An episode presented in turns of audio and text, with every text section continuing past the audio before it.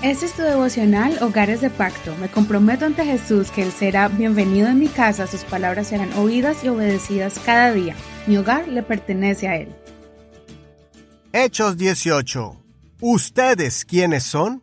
Hechos 19, verso 4.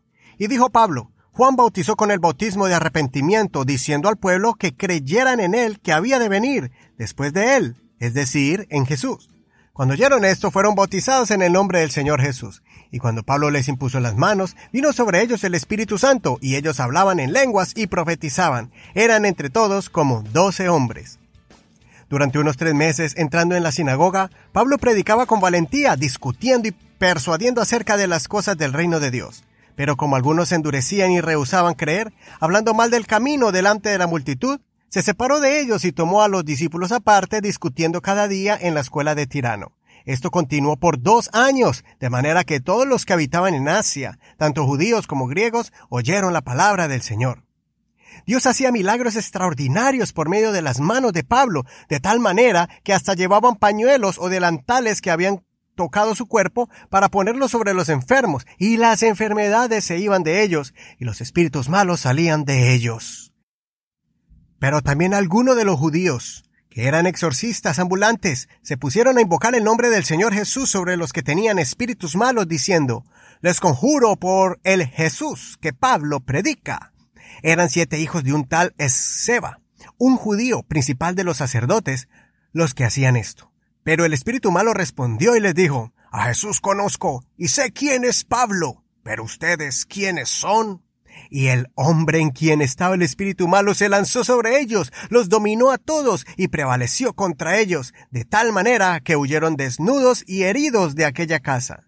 Este acontecimiento fue conocido por todos los que habitaban en Éfeso, tanto judíos como griegos. Cayó temor sobre todos ellos, y el nombre del Señor Jesús era magnificado. ¿Ustedes quiénes son? preguntó un demonio. Qué impresionante historia la de estos muchachos que estaban utilizando el nombre de Jesús para hacer milagros y conseguir fama y hasta dinero. No solamente utilizaban el nombre de Jesús, sino que también lo identificaban con aquel que predicaba Jesús, Pablo. Ellos sabían que la gente que estaba alrededor reconocerían a aquel gran predicador Pablo, al cual los demonios se le sujetaban y salían despavoridos. Ellos estaban abusando de la fama de Pablo, y también de la ignorancia de las personas, para ellos también hacerse un nombre y fama en medio de ellos, pero con engaño, pues ellos no conocían a Jesús, sino que se aprovechaban de ese nombre, que es sobre todo nombre. Lo que no se esperaban era que se iban a encontrar con una fuerza demoníaca más fuerte de la que ellos habían enfrentado anteriormente. Este demonio los avergonzó a ellos y no reconoció la autoridad con la que ellos pretendían expulsar a este demonio. Por eso es impresionante cómo el demonio les declara, a Jesús conozco y a Pablo también, pero ustedes quiénes son? De forma increíble, el demonio se abalanza sobre ellos, los golpea, les quita la ropa y ellos salieron corriendo despavoridos. De esta forma el diablo puede avergonzar a aquellos que viven una vida espiritual falsa, aparentando estar consagrados a Dios, pero que viven una vida totalmente apartada de sus mandamientos. Que esta lección de estos siete hombres nos sirva para aprender que con Dios no se juega, ni tampoco con el diablo. Jesús le dio autoridad a la iglesia sobre Satanás para que ningún mal nos suceda cuando Satanás quiere atacarnos. Pero esa protección no se aplica a aquellos que quieran jugar al cristiano, pero que no lo son con sus hechos que llaman a Dios todos los días y se presentan delante de Él para que Dios los guarde y los bendiga, pero que durante todo el día y la noche viven una vida desordenada en tinieblas y con falsedad.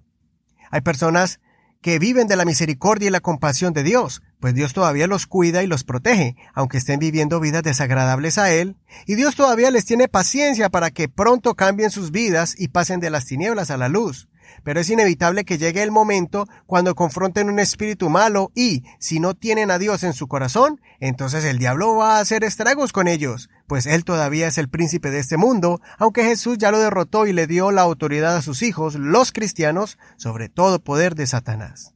Por eso Satanás reconoce a Dios y tiemblan los demonios, y también reconoce a los hijos de Dios y tiembla el infierno cuando un hijo de Dios se levanta en el nombre de Jesús. Pero Satanás se ríe y se burla de aquellos que pretenden ser algo y no lo son. Utilicemos pues el nombre de Jesús con autoridad, sabiendo que estamos viviendo bajo su gracia y tenemos la autoridad de Dios, porque hemos nacido de nuevo, hemos sido bautizados en su nombre y tenemos su Santo Espíritu en nosotros. No solamente Jesús conoce mi nombre, y espero que Satanás sepa también cuál es mi nombre, y que tiene que huir cuando yo invoque el nombre de Jesús, porque soy su Hijo. Consideremos, estamos viviendo una doble vida aparentando ser cristianos, pero si el diablo nos confronta, ¿se reiría de nosotros en la cara? ¿O estamos viviendo vidas correctas como para que Dios se alegre de nosotros y los demonios nos tengan miedo? ¿Has tenido la experiencia de invocar el nombre de Jesús y un enfermo se sana o alguien atormentado por espíritus es liberado? Que el Señor Jesucristo escuche tu oración, te dé autoridad en su nombre y que el diablo huya cuando te vea. Soy tu amigo Eduardo Rodríguez. No olvides compartir este podcast y escuchar los mensajes anteriores en cualquier plataforma para podcast por internet.